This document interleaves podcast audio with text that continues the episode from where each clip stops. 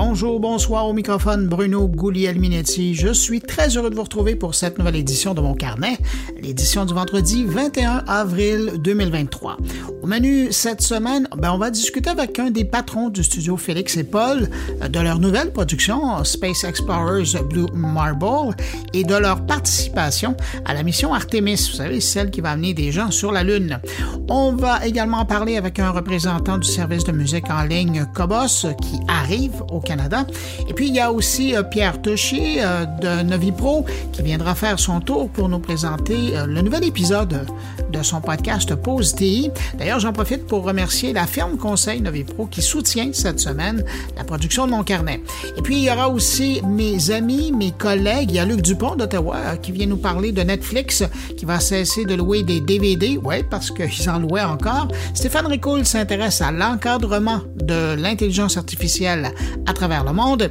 Et puis Jean-François Poulain va nous parler du UX complexe ou même du UX ultime. Vous allez comprendre plus tard.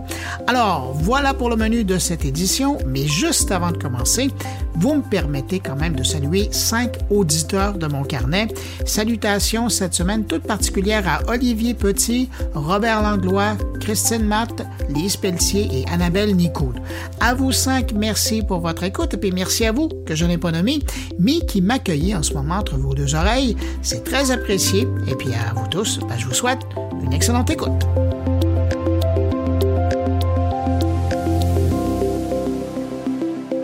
La tech en continu. Vous connaissez Radio Mon Carnet C'est le meilleur du podcast Mon Carnet, diffusé 24 heures sur 24, 7 jours semaine. Avec plus de 1000 entrevues et chroniques proposées par Bruno Guglielminetti, Jean-François Poulain, Thierry Weber et Stéphane Ricoul. Pour écouter Radio Mon Carnet, c'est simple. Allez sur radiomoncarnet.com ou visitez le blog moncarnet.com.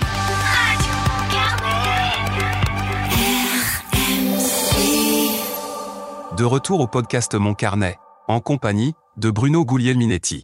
Je vais laisser Luc Dupont revenir sur euh, la nouvelle de Netflix euh, concernant la hausse de ses abonnés et la fin du DVD, mais j'en profite euh, tout de même pour mentionner que l'entreprise vient de bonifier son plan d'abonnement avec publicité au Canada. Alors, avis aux intéressés, le plan standard avec publicité de Netflix lancé l'automne dernier était proposé au Canada au prix de 5,99 par mois. Ben, ce forfait, le moins cher disponible chez Netflix, permettait jusqu'à présent de regarder des séries et des films en résolution de 720 euh, sur un seul appareil à la fois, ben Netflix vient de revoir ses règles et donnera finalement accès à ses abonnés à la vidéo HD en 180 sur deux appareils. Si vous utilisez Twitter, vous savez que jeudi, la plateforme a retiré les fameux crochets bleus d'authentification des comptes de nombreuses personnalités publiques et organisations qui n'ont pas souscrit à l'abonnement payant de Twitter Blue. Avant d'aller plus loin, je mentionne au passage que depuis juin 2021, je suis abonné à Twitter Blue, donc c'est bien avant que Elon Musk arrive. D'ailleurs, à l'époque, pour l'anecdote, on m'avait dit que j'étais parmi les tout premiers abonnés du service. Un service qui, lors de son lancement original, était disponible seulement au Canada et en Australie. Et si je continue à payer aujourd'hui, mois après mois, ben c'est bien parce que c'est la seule façon d'accéder aux fonctionnalités évoluées de la plateforme. Je reviens à la nouvelle donc. Maintenant que la version d'authentification est disparue au bout de 10 ans d'existence, ben, la seule façon d'obtenir ce crochet bleu, c'est de souscrire à l'abonnement payant de Twitter Blue qui coûte, disons 11 dollars après les taxes et encore plus si vous passez par l'Apple Store. Les utilisateurs de Twitter ont créé critiqué cette décision de retirer les crochets bleus des comptes de leur personnalité préférée, certains annonçant même qu'ils allaient quitter le réseau social, et c'est le cas notamment de Guy Lepage.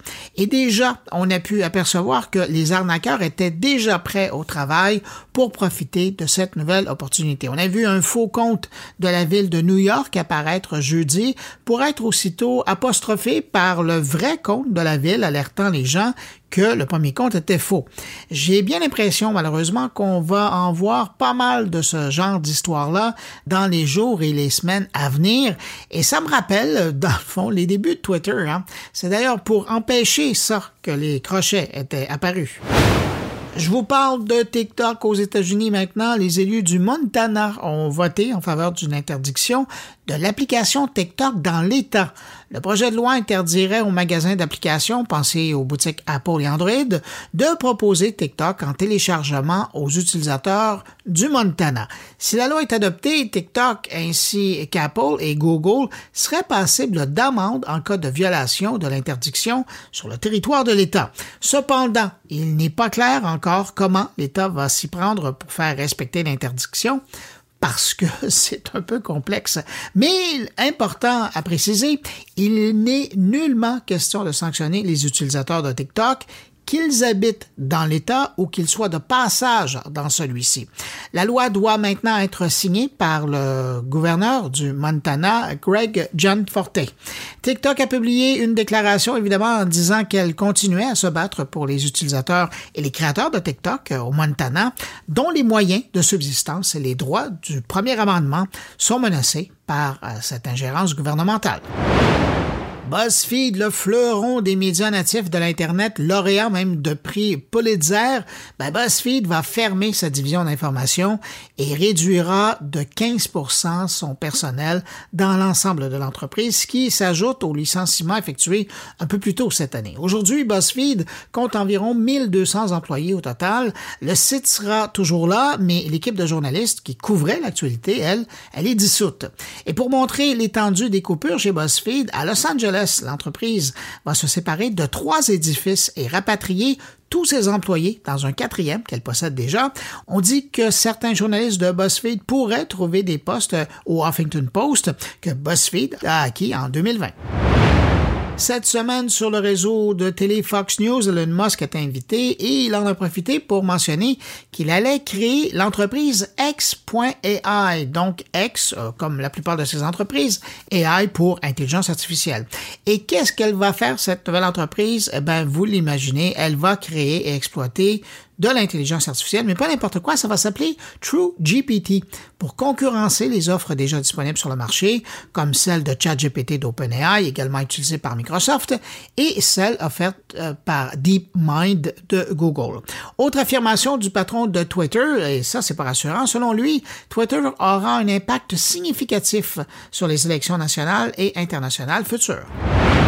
Parlant de Musk, on reste avec lui, mais on change d'entreprise. Euh, le Washington Post a publié cette semaine un article basé sur des informations confidentielles obtenues par le journal et qui nous apprend que la Russie a mené des expérimentations pendant plusieurs mois avec son système de guerre électronique Tobol pour perturber les transmissions de Starlink en Ukraine.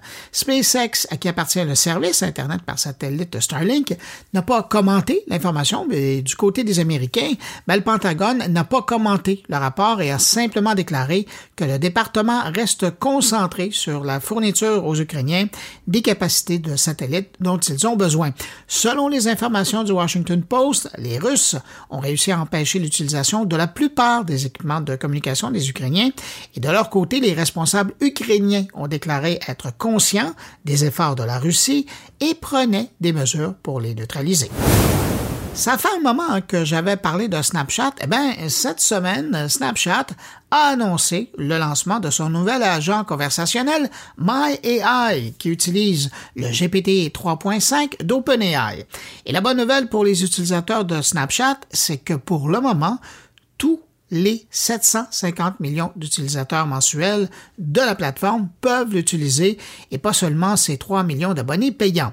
En passant avec euh, MyAI, les parents peuvent être tenus informés des interactions de leur enfant avec le robot via le centre de contrôle parental. Les fonctionnalités de recommandation de MyAI vont permettre aux utilisateurs d'obtenir des recommandations de café, d'activités, de recettes et de cadeaux d'anniversaire qu'ils pourront offrir. Et je termine avec cette information qui, euh, il y a encore peu de temps, aurait été impensable. Imaginez, Samsung pourrait lâcher, larguer Google pour Bing. Selon le New York Times, Samsung serait en discussion avec Microsoft. L'objectif de ce changement serait d'introduire l'intelligence artificielle dans les appareils de la marque sud-coréenne. Microsoft serait en train de gagner son pari, de miser sur l'intelligence artificielle. Les négociations entre les deux entreprises pourraient représenter un coup dur pour Google qui génère quand même hein, des revenus annuels de 3 milliards de dollars grâce à ce partenariat avec Samsung. Microsoft qui a investi dans ChatGPT chercherait à étendre sa présence dans la recherche en ligne en concluant cet accord avec Samsung. Les enjeux sont importants hein, parce que la décision de Samsung pourrait influencer les négociations avec Apple pour le moteur de recherche par défaut euh, de son navigateur Safari, hein, qui est Google, et qui rapporte quand même actuellement 20 milliards de dollars par an à Google.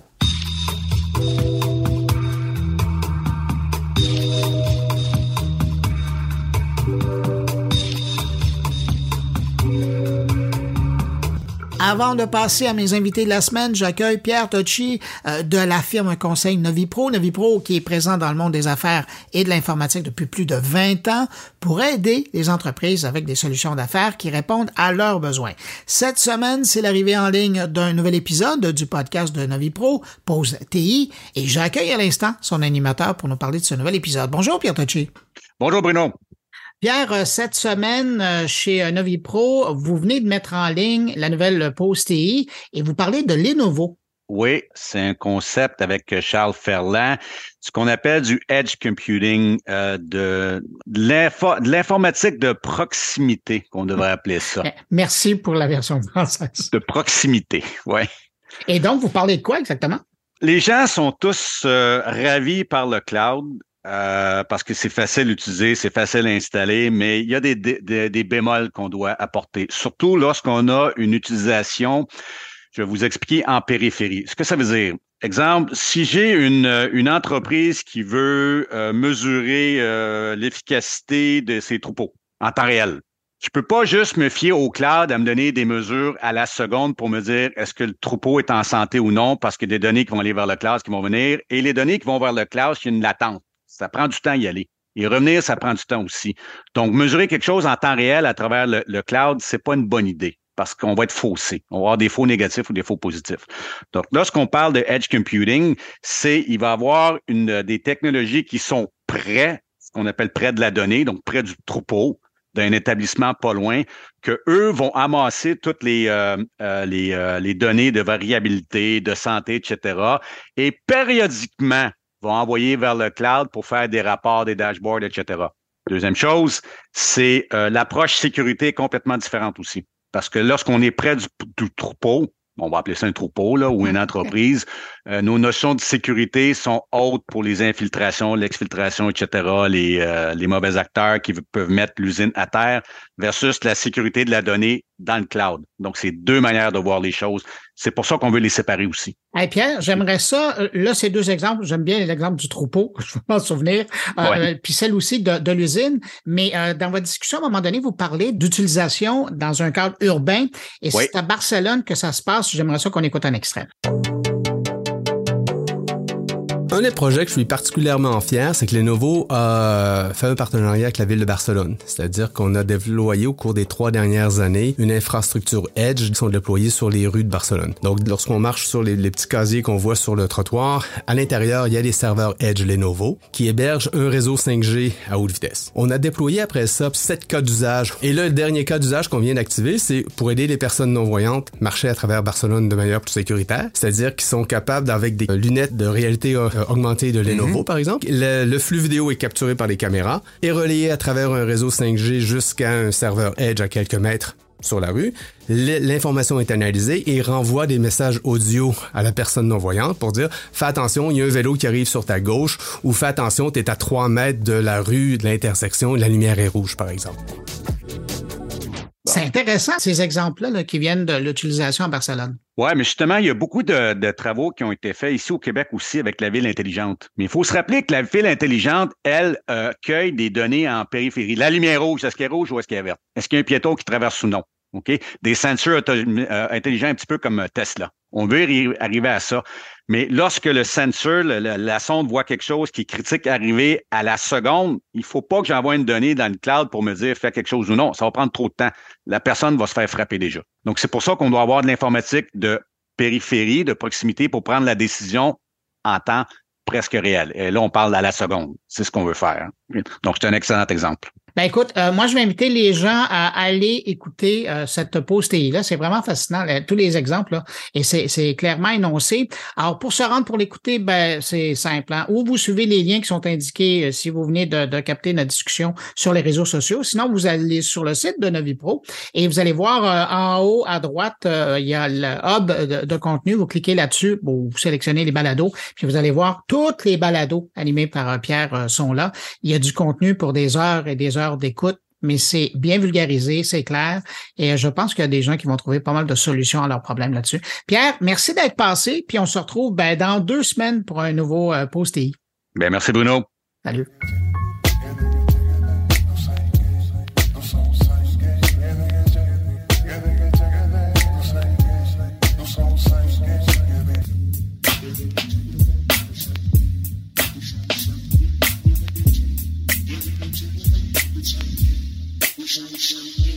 Autour de mes invités maintenant, vous le savez probablement, samedi le 22 avril, c'est le jour de la Terre. Et pour l'occasion, les gens du studio Félix et Paul, en partenariat avec la NASA, lancent un nouvel opus de leur exploration immersive intitulé Space Explorers Blue Marble. Pour nous présenter cette nouvelle production, mais également pour nous parler de leur travail présentement avec la NASA dans le cadre de la mission Artemis, on rejoint Félix La Jeunesse. Il est le cofondateur et chef de la création chez Félix et Paul Studio. Bonjour Félix La Jeunesse.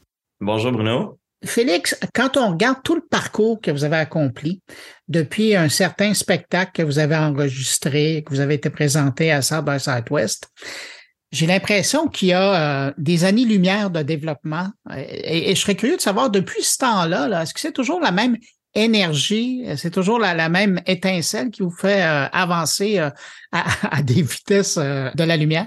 Ben, honnêtement, je dirais que oui, parce que les questions qu'on se posait il y a 10 ans sont essentiellement les mêmes questions qu'on se pose aujourd'hui. Je ne sais pas si on va jamais trouver une réponse à ces questions-là, mais probablement que le, plaisir vient de, continuer de se poser des questions. C'est ça qui, donne de l'énergie. Au départ, quand on a fait Strangers with Patrick Watson, notre premier projet, il y a 10 ans, euh, la question fondamentale qu'on se posait, c'était est-ce qu'on peut, à travers la réalité virtuelle cinématographique, est-ce qu'on peut générer un sentiment de présence? Est-ce que je peux, en tant que personne qui est dans l'expérience, ressentir la présence de l'autre, qui est une personne filmée, et réussir à croire psychologiquement, euh, émotionnellement, peut-être même intellectuellement jusqu'à un certain point, que cette personne-là est là. Et, si ça se produit, cette transposition-là, cet état de présence-là, comment ça va changer ma lecture de tout ce qui se passe? Et, là, on se disait, il y a probablement la promesse d'un autre médium que le cinéma,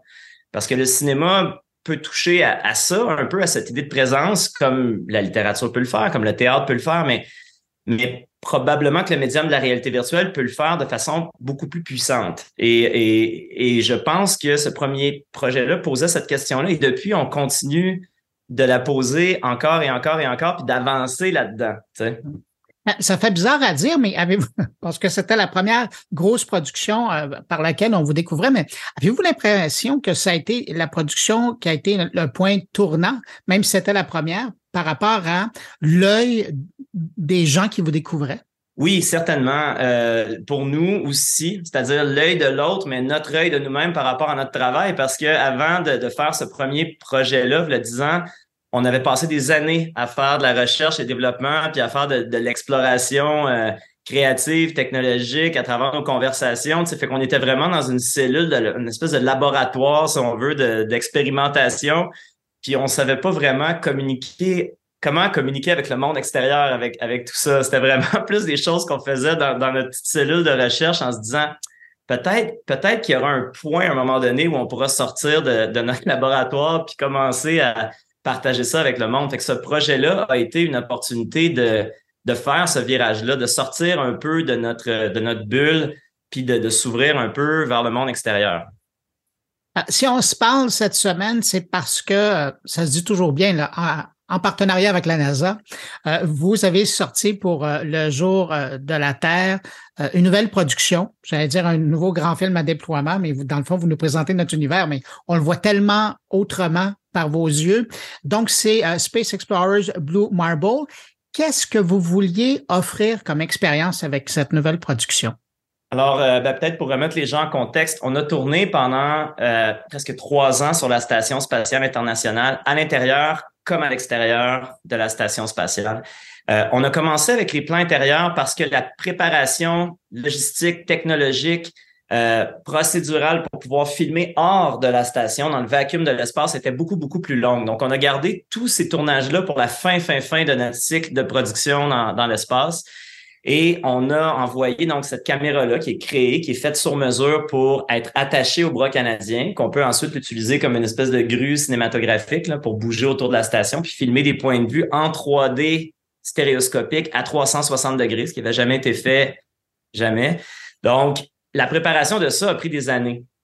Quand on a été prêt à le faire, euh, le premier objectif, c'était de filmer une sortie dans l'espace, donc des astronautes qui, eux, vont euh, faire des opérations à l'extérieur de la station spatiale. Généralement, une sortie dans l'espace, ça prend 6-7 heures à peu près. Euh, et on s'est dit, nous, qu'on allait rester hors de la station en fonction pendant quelques jours pour filmer aussi du visuel, juste des images.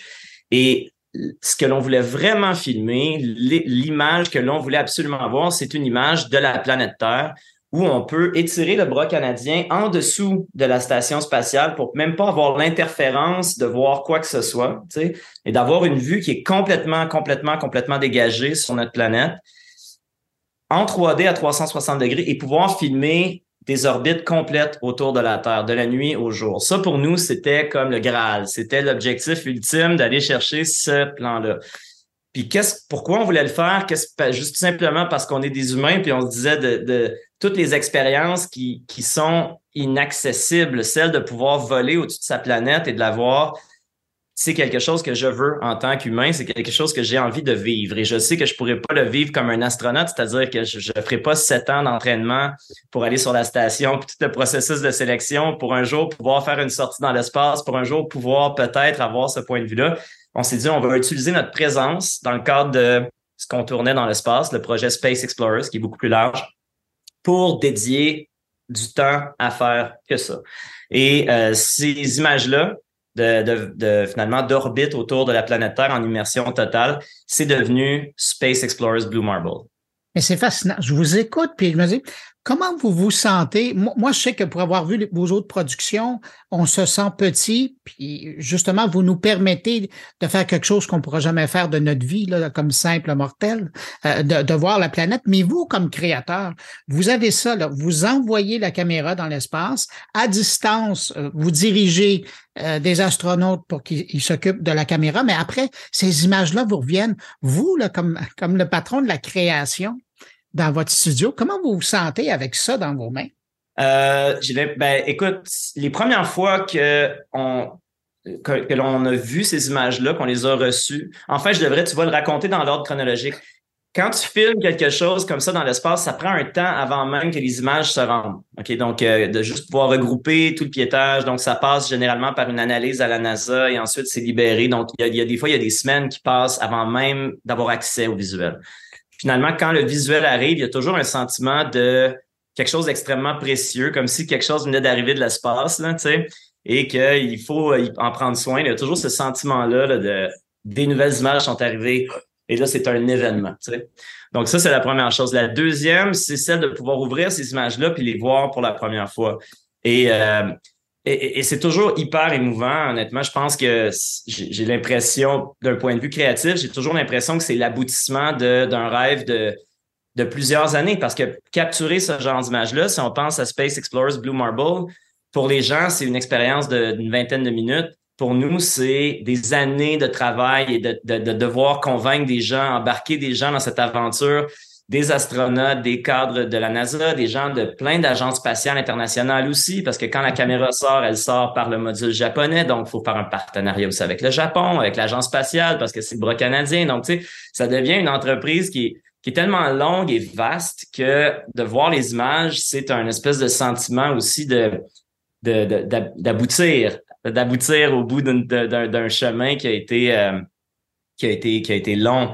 Puis après ça, ben, la troisième phase, c'est juste l'émotion de ces images-là. Puis là je, là, je tombe en mode spectateur à ce moment-là. Tu sais, là, je tombe en mode d'avoir capté quelque chose qui est honnêtement beaucoup plus grand que quoi que ce soit qu'on voudrait lui faire dire. C'est-à-dire que ce genre d'image-là, c'est libre à chaque personne de, de les ressentir. C'est une personne face à la planète entière et les, idées, les émotions, les pensées qui vont traverser les spectateurs, ça nous appartient pas. sais Donc, d'une certaine manière, j'ai l'impression qu'une fois qu'on a fait tout ça, tout ce qu'on a vraiment fait, c'est relayer une expérience vers les humains qui vont l'avoir. Puis on n'est pas là, nous, comme un filtre. On est là comme un pour passer l'expérience aux autres d'une certaine façon. Puis c'est pas banal parce que comme créateur, si vous étiez à produire des films, en guillemets, réguliers, là, ou, normaux, là, c'est des choses qu'on peut reproduire. Donc, vous pourriez, j'ai l'impression qu'il y aurait moins de poids sur vos épaules. Là, vous avez à nous présenter la, la planète.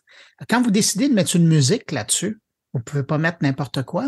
Quand vous décidez de mettre une narration, vous pouvez pas mettre n'importe qui. Il y a quelque chose de, de solennel là-dedans. Tout à fait. Euh, dans le cas de Blue Marble, comment on a réglé ça, c'est qu'on s'est dit bon, on voulait avoir une présence musicale. J'aime bien vous dire comment on a réglé ça. ouais.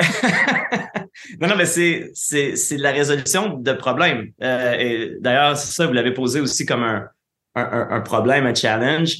Euh, il n'y a pas de son dans l'espace, donc l'idée d'avoir une expérience où il n'y a pas de son, euh, c'est pas quelque chose qu'on voulait faire, même si c'était d'une certaine manière respecter la réalité physique de la chose.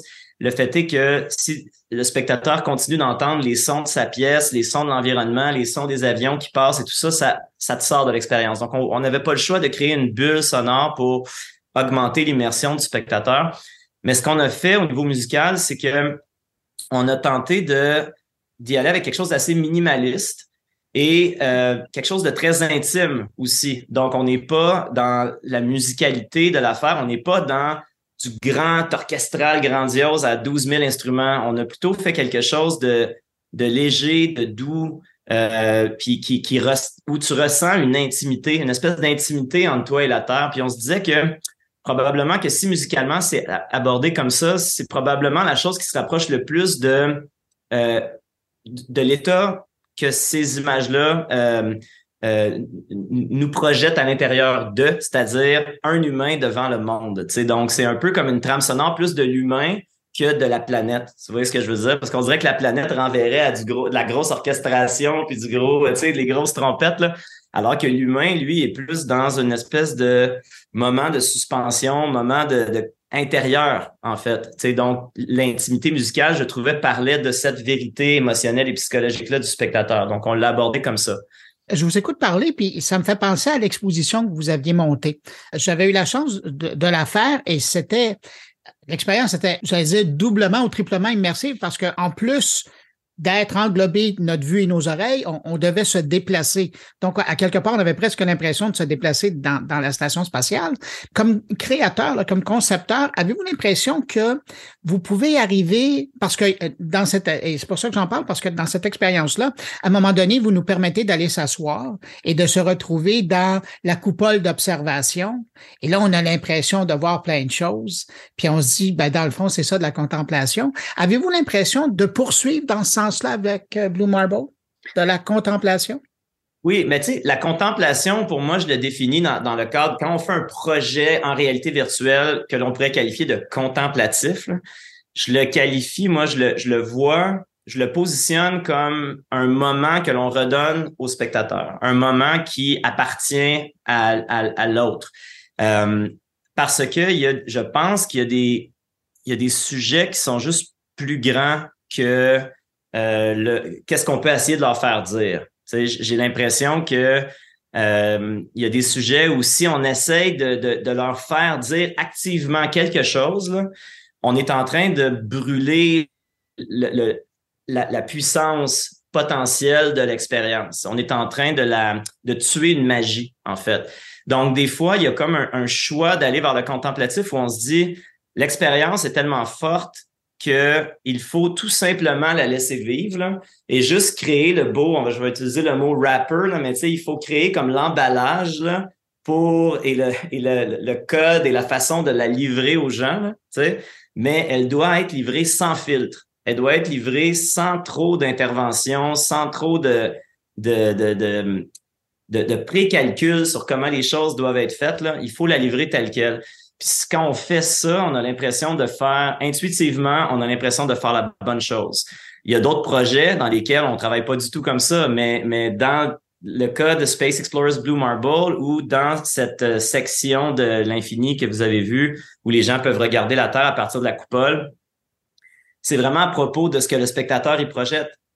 Et, c'est ça qui rend l'expérience mémorable. Et la plupart des gens qui l'ont vu s'en souviennent après. Ils s'en souviennent parce que à, cause de ce qu'ils ont vu, mais ils s'en souviennent aussi parce que ce moment-là est devenu leur moment. Ils se sont appropriés. Donc, c'est devenu comme un souvenir personnel. Et, et ça, je pense qu'on peut créer les conditions pour que ça arrive en réalité virtuelle. Et quand on a l'opportunité de le faire, je pense qu'il faut le faire. Quand on regarde euh, votre cinématographie là, euh, de chez Félix et Paul Studio, ça se place où? Space Explorer, euh, Blue Marble. Et là, dites-moi pas, ben, à la fin, c'est notre plus récente production, là. Mais est-ce que quand vous regardez tout ce que vous avez fait, vous la placez où?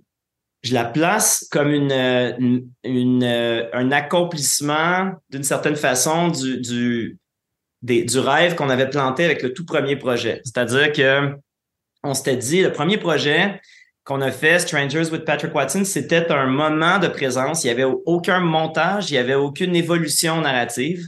On est assis, on est avec Patrick Watson qui est en train de créer de la musique. Il est en écriture pour son album. Donc, il n'est même pas en concert ou en performance. Il est juste, c'est juste un moment avec lui. On est là avec lui. On est, on est là avec lui il y a intentionnellement pas de début, de milieu et de fin. Il n'y a pas un moment où soudainement tu fais ah ah, c'est ça que tout ce temps-là, on se préparait à arriver à. On n'est pas du tout dans l'anticipation. On est dans un, un, acte pur de présence. Et, on voulait être radical là-dessus. On voulait que ce soit ça, cette expérience-là. Et, et, c'est encore à ce jour, je pense, une des raisons pourquoi cette expérience-là est aimée par les gens qui ont suivi l'évolution du studio, c'est qu'elle a ce caractère pur de présence qui est pas cadré, qui est pas, tu sais, qui s'inscrit pas dans une structure cinématographique en trois actes ou bon. Euh, puis d'une certaine façon, Blue Marble reproduit ça. Il y a un moment dans lequel le spectateur apparaît et c'est un moment continu de 20 minutes on pourrait dire qu'il y a un début puis qu'il y a une fin dans la mesure où il y a un lever de soleil au début puis il y a un coucher de soleil à la fin. C'est une orbite comme les gens sur la station spatiale la voient. Mais, mais autrement, ça se veut un moment ininterrompu, un moment, de présence pure. Et dans ce sens-là, je trouve que ce projet-là fait écho euh, au tout premier.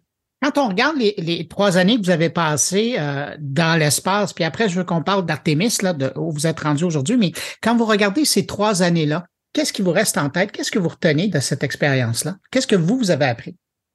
Ben, le plus gros apprentissage pour moi, euh, c'est l'aspect humain de l'expérience. C'est-à-dire que les astronautes qui vivent ces missions-là, qui s'entraînent pour ces missions-là, euh, qui risquent leur vie à les faire, des fois six mois, sept mois, dans le cas de Christina Cook, une des astronautes d'Artemis d'ailleurs, qu'on a filmé pendant ISS Experience, elle a battu le record euh, de la plus longue durée euh, dans, dans, le cadre d'une mission en espace et elle, elle est restée presque un an. Donc, de suivre ces humains-là, puis de voir le de voir l'engagement de ces humains-là pour l'exploration. Les astronautes ne font pas ça pour l'argent, c'est même pas un métier payant, ok, comparativement à ce qu'ils pourraient faire si euh, ils travaillaient dans le monde privé là, c'est pas des jobs si payants que ça. Donc, la raison de, cet engagement-là sur plusieurs années, c'est surtout pour le pour l'exploration, pour le fait d'explorer, pour le fait d'essayer de d'aller dans l'inconnu et d'essayer de trouver des réponses à, des questions que les humains se posent. Et accompagner comme ça des astronautes, on finit par se rendre compte que l'engagement est à ce niveau-là. C'est pour le bénéfice collectif, c'est pour l'avancement des grandes questions que l'on se pose en tant qu'humanité. Et je trouve ça vraiment admirable, en fait, que des gens, c'est comme une forme de service public, là, vraiment premium, là, où tu vas dans l'espace pour euh, te mettre au service de l'humanité d'une certaine façon. Et c'est pas un cliché, là, c'est pas, c'est pas de la fiction, c'est exactement ça que j'ai vu, moi, pendant ces trois années-là. Et ça a continué de de, de, m'inspirer euh, à tous les jours dans mon travail à moi, qui est une autre forme d'exploration, qui est une exploration euh, artistique, technologique, euh, mais je sens cette espèce de fraternité-là avec les astronautes et ça m'a beaucoup inspiré dans leur commitment à explorer.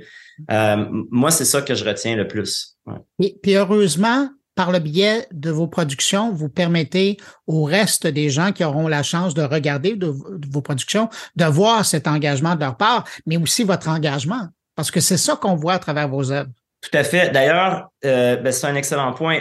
Une des raisons pourquoi on a décidé que tout ce que l'on allait faire dans l'espace allait être sous la marque Space Explorers, c'est que Space Explorers, ça transporte une, vision. Et c'est quoi cette vision-là? Ben, c'est que ça parle de des astronautes, autant que ça parle de nous, autant que ça parle des spectateurs.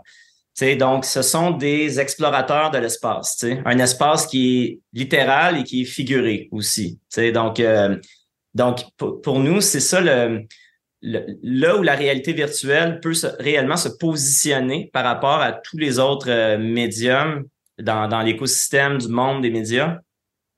C'est dans le fait que le spectateur fait partie réellement de l'expérience. Euh, pas seulement parce que des gens le regardent des fois, c'est un peu plus profond que ça. Tu as l'impression en réalité virtuelle de que l'expérience n'aurait aucun sens si tu n'étais pas dedans. Euh, tous les choix de tournage, tous les choix de, de, de, comment on raconte la narration, le rythme narratif, le, l'espace sonore, tout est construit autour du spectateur et, en fonction du spectateur. Donc, on n'est pas là dans une bulle à vouloir raconter notre histoire euh, selon nos, idées à nous, nos lubies à nous, puis après ça, on apporte ça à un public, puis on se dit, bah, peut-être qu'ils vont aimer ça ou pas, tu sais. On construit l'histoire toujours en mettant le spectateur dedans, toujours en s'imaginant, OK, non, on a une personne qui est dans cette scène-là. Comment on doit repenser la scène pour que la personne se sente réellement là. Tu sais, comment on peut. Donc, c'est toujours un travail où le spectateur est absolument central. Donc, on se disait quand fallait nommer toutes nos initiatives Réel Espace, on voulait pas donner l'impression que c'était à propos d'un sujet qui est extérieur au spectateur. On voulait pouvoir dire au spectateur, c'est à propos de, de vous, et aussi, c'est à propos du sujet. Donc, il fallait trouver une façon de nommer ça où tout ça veut dire la même chose. C'est pour ça que Space Explorers, veut dire tout ça en même temps. Et, c'est habile de votre part parce que ça fait de nous par la suite des ambassadeurs. Moi, je connais personne qui ont vu de, des œuvres dans cette série-là qui en ont pas parlé à d'autres et les ont pas invités à aller voir. Mis à part tout le message, c'est assez habile. Quelqu'un qui est dans le marketing, vous trouverez pas mal bon. Bon, eh, écoutez, euh, je veux profiter quand même du moment qu'on se parle pour parler de votre nouvelle journey, votre nouvelle mission. C'est quand même pas rien. Hein? Vous, euh, après avoir passé trois ans comme ça dans la station spatiale, là vous êtes avec les gens qui repartent à la conquête de la Lune. Euh, la dernière fois que j'ai parlé à, Paul, vous étiez dans les préparations, c'était l'an dernier. Là, c'est vrai là. Vous êtes, vous êtes avec eux. Totalement. Ben, il y a eu des accidents heureux, je dirais, dans la vie, dont celui que euh, le timing euh, de quand on a envoyé nos caméras sur la Station spatiale internationale, qui était en fait le résultat de toutes les étapes qui devaient venir avant pour qu'on puisse arriver au moment du lancement et commencer la production, grosso modo, au moment où les étoiles s'alignaient, euh, c'est quand même plusieurs étapes. Il s'est avéré que les étoiles se sont alignées au moment où David Saint-Jacques commençait sa mission. Euh, donc, on était extrêmement content d'être là avec un astronaute canadien. Et David Saint-Jacques était avec euh, Anne McLean, c'était sa partenaire de mission. Anne McLean, qui est une des euh, candidates Artemis, qui va peut-être pas dans le cadre d'Artemis 2, mais probablement plus tard avoir son opportunité d'aller sur la Lune. Et David et Anne McLean étaient responsables à mi-chemin dans leur mission d'accueillir Christina Cook, qui est euh, une astronaute de la NASA qui a été choisie pour la mission Artemis 2. Et on a terminé notre deux ans et demi de tournage à l'intérieur de la station avec l'arrivée de Victor Glover, qui était euh, donc un astronaute qui avait volé avec SpaceX sur la station spatiale, donc en, en marquant un peu une espèce de moment tournant dans l'histoire où là, soudainement, l'industrie privée peut amener des humains dans l'espace, pas seulement la NASA. Donc, on s'est retrouvé à avoir Victor et, euh, Christina Cook comme personnages assez importants dans ISS Experience. Et évidemment, on ne savait pas à l'époque qu'ils seraient parmi les candidats et ensuite parmi les astronautes choisis pour Artemis 2. Donc, ça crée une espèce de mouvement de continuité qui est vraiment intéressant de pouvoir continuer à documenter leur trajectoire en tant qu'humain puis en tant qu'astronaute dans le cadre des missions Artemis. Puis il y a aussi une opportunité vraiment intéressante avec Jeremy Henson, l'astronaute canadien, avec qui on n'a pas tourné jusqu'à maintenant, mais euh, qui est une espèce de continuité naturelle de l'histoire qu'on a commencé avec David Saint-Jacques.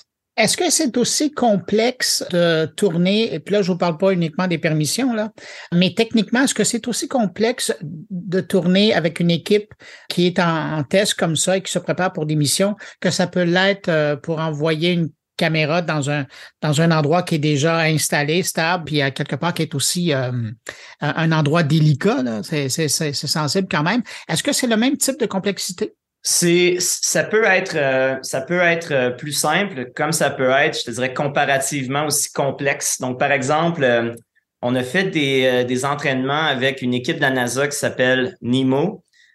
donc, Christina Cook, Victor Glover n'étaient pas là, mais ils sont passés par là avant. Donc, à peu près tous les astronautes ou une grande majorité des astronautes vont s'entraîner à un point de leur carrière à NEMO. Et NEMO, c'est au sud de Key Largo, en Floride. C'est une base submergée et ils vont dans le fond de l'eau pour essayer de recréer la gravité lunaire. Mm-hmm. Et donc, ils, apprennent à faire des opérations alors qu'ils doivent travailler tout en se souciant de la logistique de leur scaphandre, euh, tous les, problèmes de pression, d'ajustement de la pression, donc tous les défis qui viennent avec la plongée. Euh, ils doivent les incorporer à des tâches très concrètes euh, de travail qui, qui devraient normalement monopoliser leur attention. Donc, finalement, ce que ça fait, c'est que ça crée un contexte de danger où les astronautes retrouvent le niveau de danger qu'ils vont avoir dans leur mission et ça leur permet de tester leur, leur nerf un peu et leur capacité de prendre des décisions dans des environnements extrêmes. Euh, on est allé tourner sous l'eau l'été dernier avec euh, donc des avec le programme Artemis la préparation pour aller faire plusieurs jours de tournage dans le fond de l'océan, c'est très complexe. Est-ce que c'est aussi complexe qu'aller sur la station spatiale? Pas nécessairement, parce qu'il y a des gens qui ont déjà tenté de résoudre la question de comment on submerge une caméra. il, y a, des antécédents à ça, alors qu'il n'y en avait pas vraiment pour ce qu'on a fait dans l'espace. Mais quand même, c'est un environnement qui qui est très complexe d'un point de vue logistique, au niveau de la préparation. Donc, on retrouve même sur Terre, dans, dans ce que NASA appelle les analogues planétaires, les planetary analogues. Ça, c'est les endroits où ils vont pour essayer de d'émuler le fait mm-hmm. d'être sur Mars ou sur la Lune, sur, sur d'autres corps célestes. Euh, c'est généralement des environnements extrêmes. On a une équipe aussi qui est allée tourner en Islande avec des astronautes dans un environnement qui ressemble à la Lune, une espèce de désert qui a une géologie similaire à la Lune. Donc, euh, on, se prépare toujours pour des environnements extrêmes pour être en mesure d'accompagner les astronautes quand ils vont s'entraîner dans des environnements analogues comme ça. Quand vous avez envoyé votre caméra euh, dans la station spatiale, fallait diriger à distance. Euh, c'était les astronautes eux-mêmes qui devaient manipuler votre caméra.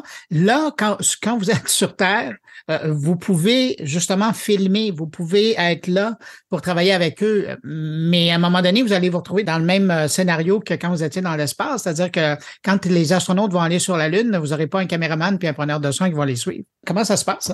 Ben, un, il y a beaucoup, beaucoup de planning à l'avance. Euh, généralement, les, les missions sont pas improvisées, les missions spatiales sont pas improvisées. Euh, quand il y a un spacewalk, une sortie dans l'espace sur la station spatiale, ou s'il y a une mission avec un alunissage sur la Lune, euh, le contenu des missions est souvent prévu à l'avance, ce qui fait qu'on a quand même une idée de qu'est-ce qui va se passer. Dans, dans le cas, par exemple, du spacewalk qu'on a filmé, euh, on connaissait grosso modo les, les potentielles arborescences de qu'est-ce qui peut se passer. Mm-hmm. Donc, évidemment, il y a toujours des imprévus qui sont possibles. L'astronaute peut décider de rentrer, puis là, ça change toute la logistique, là. mais il y a comme des arborescences de possibilités. Si ça arrive, alors l'événement B commence. Si l'événement B va pas bien, l'événement B' commence. Et là, comme équipe de tournage, tu es capable d'imaginer qu'est-ce que qu'est-ce que l'on va faire si on frappe telle ligne de destin ou telle autre. Et on peut se préparer des mois à l'avance et même s'entraîner des mois à l'avance à réagir en temps réel. Donc, dans le cas du spacewalk, on a fait ça. On s'entraînait à l'interne, on se créait des problèmes, on se créait des simulations pour voir comment on va réagir en temps réel. Un peu comme si on était dans une mission spatiale. Après ça, pour la préparation avec les astronautes, euh, les astronautes, c'est des gens qui apprennent extrêmement vite, là, qui sont choisis pour une raison. C'est des mhm. gens généralement très intelligents. Quand on leur explique quelque chose, c'est bien expliqué, c'est compris. Et généralement, là, c'est vraiment compris. Ils vont se souvenir des directives d'une façon impeccable. Donc, il faut se préparer à pas être en constante interaction avec eux. Il va y avoir des moments où est-ce qu'on va pouvoir expliquer les objectifs créatifs, qu'est-ce qu'on veut faire, c'est quoi les to-do et les don't, là, tu sais, de comment travailler avec ces technologies-là, puis et tout ça, euh, vraiment, quand on les brief sur quelque chose comme ça, on a leur pleine attention. Et on sait après, on peut partir avec l'assurance que ça a été enregistré. Euh, et donc ça, je dirais que c'est un aspect important. Et même, ça va jusqu'au point où si euh, c'est arrivé sur ISS Experience pendant les, deux ans et demi de tournage dans la station à l'intérieur, c'est arrivé qu'on leur dise si jamais vous voyez des opportunités de filmer des choses euh, que l'on n'a pas prévues, nous, parce que vous êtes dans cet environnement-là, on ne l'est pas. On vous envoie des recommandations créatives de ce que l'on veut faire, comment ça s'inscrit dans notre histoire. Vous les faites, mais euh, il y a probablement plein de choses que, que l'on ne sait pas. Donc, si jamais vous voyez des opportunités, soyez créatif. Si vous voulez être créatif, vous voulez prendre la caméra, voici certaines règles, dont par exemple, une règle qui est que cette caméra-là, c'est une caméra qui émule une personne. On parlait de présence un peu plus tôt. On place toujours cette caméra-là dans les scènes comme si on plaçait un individu. Si on est assis à une table, on met la caméra à distance humaine de, de moi, pas là. Personne ne s'assoirait là. On, me place là. On met les, les lentilles de la caméra à la hauteur de mes yeux parce que les humains assis ont à peu près toujours la même hauteur de yeux, grosso modo. Donc, on va placer toujours la caméra en réflexion par rapport à il s'agit d'une personne que je rentre dans une scène. Donc, essayez simplement d'appliquer ça. Et là, et c'est arrivé que les astronautes, effectivement, décident de prendre la caméra et ils ont réussi à faire ça impeccablement. Et donc, ils ont apporté une contribution créative. Donc, toutes ces choses-là s'organisent à l'avance. Elles doivent juste être euh, euh, communiquées correctement au bon moment clairement. Et après, avec la préparation et tout, même si c'est complexe, même si c'est de la haute voltige logistique, au bout du compte, on arrive à nos objectifs. Ah ben, justement, parlant de préparation, puis ça sera ma dernière question, Félix. Euh, quand on prépare euh, l'alunissage, euh, est-ce que, puis là, on le voit, là, récemment, on parle déjà de la mission d'Artemis qui va aller déposer le, module lunaire qui va permettre à circuler. Est-ce que vous aurez droit à un, un dépôt d'une caméra qui, elle, va filmer euh, l'alunissage? Ben, il y a plusieurs scénarios qu'on étudie en ce moment. Euh, on n'est pas arrêté à un scénario spécifique. Euh, c'est sûr qu'il y a des challenges qui viennent avec filmer un alunissage, dont le fait que bon, il y a du régolithe quand un vaisseau descend, il, y a une, couche de poussière à la surface de la Lune. Ça, c'est un défi. ensuite, le site est jamais nécessairement exactement celui où les astronautes vont arrêter. Je pense que les gens se rappellent probablement de l'alunissage euh, avec Neil Armstrong et Buzz Aldrin. Euh, donc, il y a eu un, changement à la fin. Hein, ils ont arrêté. Finalement, ils ont aluni un peu plus loin que, que prévu. C'est pas pas mal plus loin que prévu. Mm-hmm. Donc, il y, a, une dimension d'intervention manuelle, de jugement manuel dans le moment. Donc, il y a, plein de, de, volets logistiques à ça qui rendent la planification un processus qui va prendre beaucoup, beaucoup de temps. Euh, donc, on, est à l'étude de toutes ces potentialités-là. On a pas, on a différentes, euh, comment dire, différentes pistes de réflexion là, pour accomplir ça pour l'instant. On les étudie toutes, toutes, toutes, toutes, toutes là, pour voir comment on va faire pour aboutir, pour capter tous ces moments-là. J'ai pas la réponse ou la solution magique euh, là aujourd'hui. Parce que 2025, c'est vite pour vous. Oui, ben si c'est vraiment en 2025. Oui, parce que ça pourrait être en 26, ça pourrait être. Euh, oui, on ne sait pas. Ça, on n'a aucun, aucun contrôle ni aucune information insider là-dessus. Ce que je peux dire, c'est qu'après avoir travaillé dans cet univers-là pendant quelques années, là, je parle de l'univers de l'aérospatial et pas de l'univers de du cinéma. Euh, oui, c'est ça. Euh, ces, ces missions-là glissent dans le temps, donc on va voir, on suit ça. Mais oui, effectivement, c'est pour nous 2025, c'est comme après-demain. Fait qu'on on est à fond dans le, la résolution de problèmes futurs. Félix La Jeunesse, merci beaucoup d'avoir pris de votre temps pour répondre à mes questions. C'était fascinant. Vous êtes aussi fascinant que vos créations.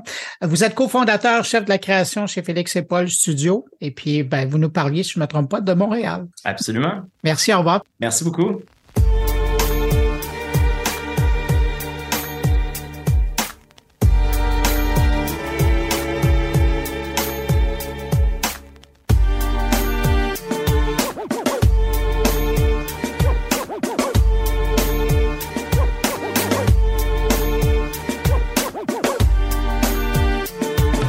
En passant à l'exposition immersive dont on parlait, le Space Explorer, l'infini, elle revient à Montréal au Vieux Port avec un tout nouveau contenu et ça va être ouvert à partir du 3 mai. Maintenant, parlons musique.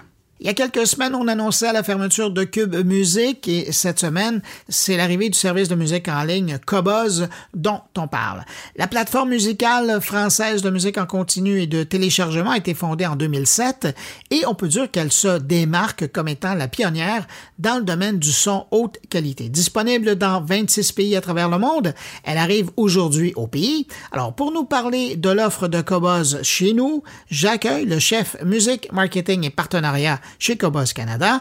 Bonjour Vincent Lefebvre. Bonjour. Vincent Lefebvre, donc euh, cette semaine, on apprenait euh, officiellement, là, c'était la vraie annonce euh, que Cobos allait être disponible au Québec, au Canada.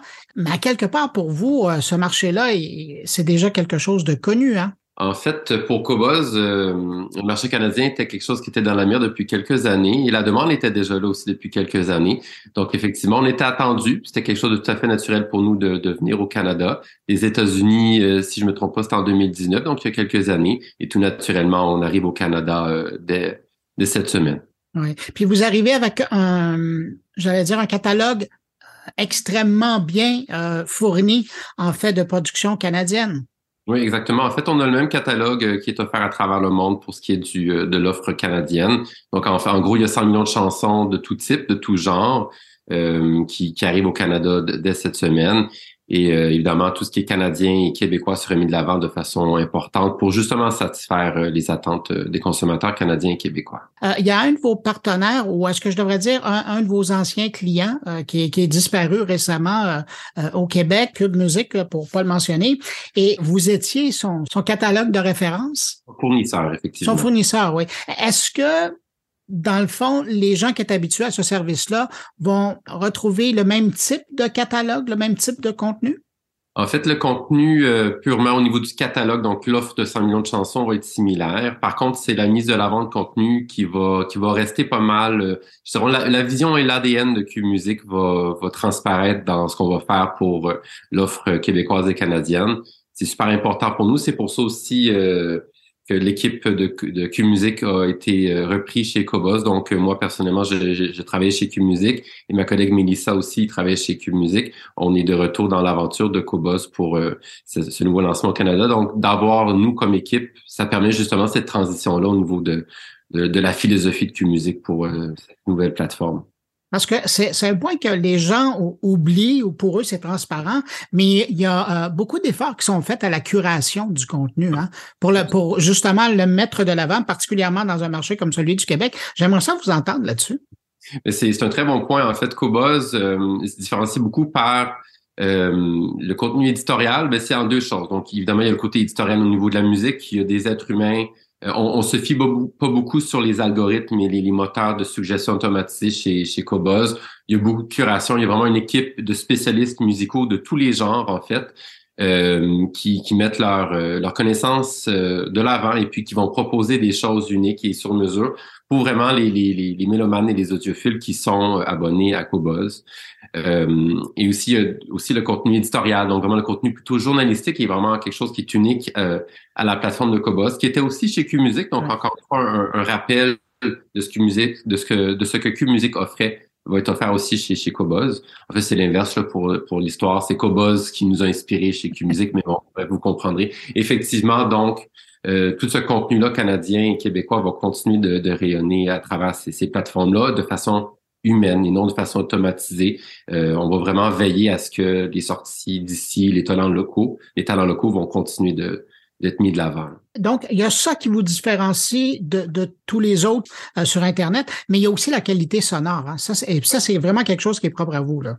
Absolument. En fait, euh, c'est un peu en deux parties euh, cet, cet élément-là. Donc, effectivement, il y a la portion euh, aux définitions de résolution et la partie sans perte, donc lossless, qu'on a d'emblée.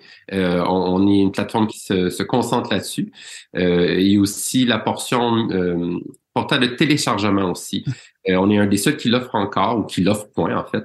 Euh, donc c'est possible de téléchargement de, télécharger pardon des fichiers en haute résolution justement parce que ça répond à un besoin chez les audiophiles et on est reconnu justement chez les audiophiles pour ce service-là pour la qualité de notre musique en continu sur la plateforme, mais aussi au niveau de hum, l'intégration puis la compatibilité avec euh, toutes sortes de plateformes et de de, de, de, de machines. Là. J'ai, pas les bons termes, là, mais on comprendra au niveau euh, au niveau des stéréos, des amplifi des amplificateurs et tout et tout là. Il est où le défi pour des gens comme vous qui euh, avez la, la, lourde tâche euh, de à la fois offrir un service de musique qui répond au, au goût des consommateurs d'aujourd'hui, mais de l'autre côté, j'ai toujours l'impression que euh, c'est vrai euh, pour votre ancien employeur et c'est vrai pour le nouveau parce que vous vous positionnez aussi comme ça, à, faire la promotion des contenus ici. Il y, a, y a un véritable défi. Là. Mmh. Mais le défi euh, est de rejoindre le bon public, en fait. Euh, et je pense que déjà, la réputation de Cobos va nous permettre d'aller rejoindre les gens qui vont être intéressés, par notre service. Je mentionnais plus tôt, là, donc, les, les audiophiles nous attendaient avec grande impatience parce qu'on est compatible avec toute la... Il va avoir une liste d'attente, même. oui, oui, donc je peux dire que le lancement a quand même très bien été là, au niveau de, du retour, donc on est super content là-dessus. Mais c'est aussi de rejoindre le public au niveau des attentes. Euh, la signature de Cobuzz, euh, c'est aussi de mettre de l'avant des contenus, des, des musiques plutôt, je vais dire de niche, le terme est pas juste, mais quand même vous comprendrez. Donc les musiques un peu moins euh, grand public, donc euh, dans le jazz, dans le classique. Euh, dans le dans le rock, le pop aussi. Tous les genres vont, vont rayonner euh, à travers la plateforme, mais naturellement, on s'est rendu compte à travers euh, tous les 25 autres marchés, parce qu'on est le 26e au Canada, que les gens qui, qui fonctionnent bien chez nous sont les gens qui sont peut-être un peu moins populaires sur les autres plateformes. Donc, comme je le mentionnais au début de la question, c'est de rejoindre ces publics-là. C'est de leur dire qu'on a une offre et qu'on a une expertise dans ces gens-là qui sont peut-être un peu moins fort ailleurs, de venir chez nous parce qu'on est des experts en la matière. On, on se comprend entre nous au final. Oui, tout à fait. Et, et d'ailleurs, ce qui est intéressant, puis je pense qu'il faut peser sur ce bouton-là, bien que le marché de la musique classique, par exemple, là, on est en train de se bousculer au portillon, dans un autre secteur comme le jazz, euh, où vous êtes très fort, euh, il n'y a pas tant de, de, de joueurs que ça. Là. Non, effectivement, effectivement. Donc, c'est un créneau qu'on a su mettre de l'avant, qu'on a su se spécialiser pour aller rejoindre un public et surtout, on s'entend au Canada, mais aussi à Montréal, avec le Festival de jazz de Montréal notamment. On a une clientèle qui est très, très, très euh, intéressée par ce type de musique-là. Donc, on a une belle spécialité, un beau public qui répond très, très bien aussi. Euh. Avant de vous laisser aller, évidemment, bon, on parle de ce service-là et les gens se disent Ah ben, je veux l'essayer. Comment ça fonctionne? Votre offre de d'entrée sur le marché ressemble à quoi?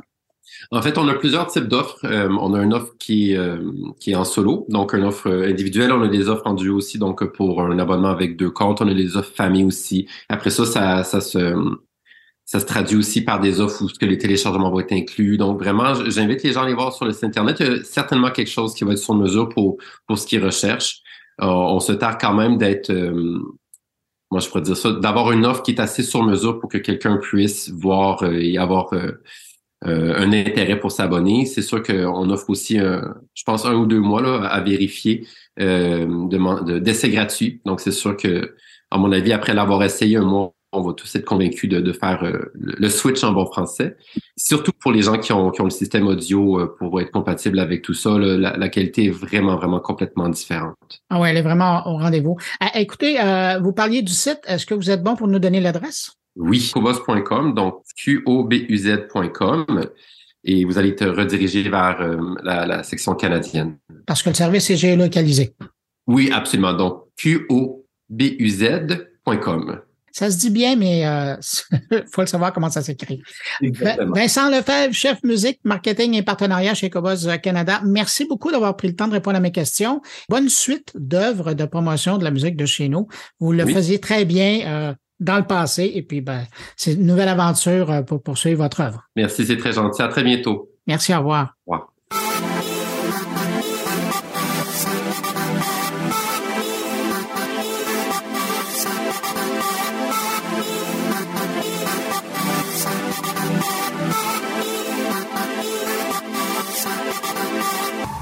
Allez, autour de mes collègues maintenant, Luc Dupont nous propose cette semaine un clin d'œil à Netflix et son service de location de DVD dont on vient d'annoncer la fin des activités pour très bientôt. Un peu plus tôt cette semaine, Netflix annonçait ses euh, derniers chiffres euh, trimestriels Et ce qui a particulièrement étonné les observateurs, ce n'est pas tant donc ces, ces chiffres-là, le nombre de nouveaux abonnés, le nombre également de nouveaux films lancés sur la plateforme, mais c'est plutôt une, une annonce, euh, au fond, plutôt banale, la fin des DVD chez euh, Netflix. Netflix version DVD, c'est l'histoire de deux Californiens, Mark Randolph et Reed Hastings, qui en 1997, dans une petite ville californienne, vont euh, comme ça partir à la recherche d'une idée euh, d'entreprise. Monsieur Randolph, dans une vie précédente, était dans la commande postale. Dans le cas de Monsieur Hastings, il observait attentivement les derniers développements dans le domaine de la technologie. L'histoire officielle veut que Monsieur Hastings rapporte un DVD en retard, le film Apollo 13 plus précisément, six semaines de retard quand même, ce qui est pas euh, négligeable.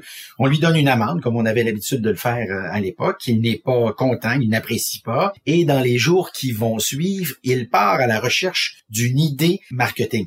Jusque-là, il s'agit de l'histoire officielle. Maintenant, ce qu'on sait depuis quelques années, c'est que ça n'est jamais arrivé, mais ça nous rappelle à tout le moins l'importance de créer autour de l'entreprise qu'on appelle communément maintenant le storytelling, une histoire pour asseoir l'entreprise. eBay a fait la même chose, euh, d'ailleurs, euh, à peu près euh, au même au même moment. La réalité, c'est que et M. Randolph et M. Hastings sont à la recherche d'une entreprise, observent un nouveau joueur très important, Amazon, et là se pose la question, qu'est-ce qu'on pourrait vendre qu'Amazon ne vend pas au moment où euh, on est donc quelque part en 96-97, je le précise. Alors initialement, on explore la possibilité de devenir l'Amazon de la planche de surf, puis l'Amazon de la nourriture pour chiens, ce qui va être lancé à peu près au même moment par Pets.com. Je le rappelle qu'il n'a pas fait long feu par la suite.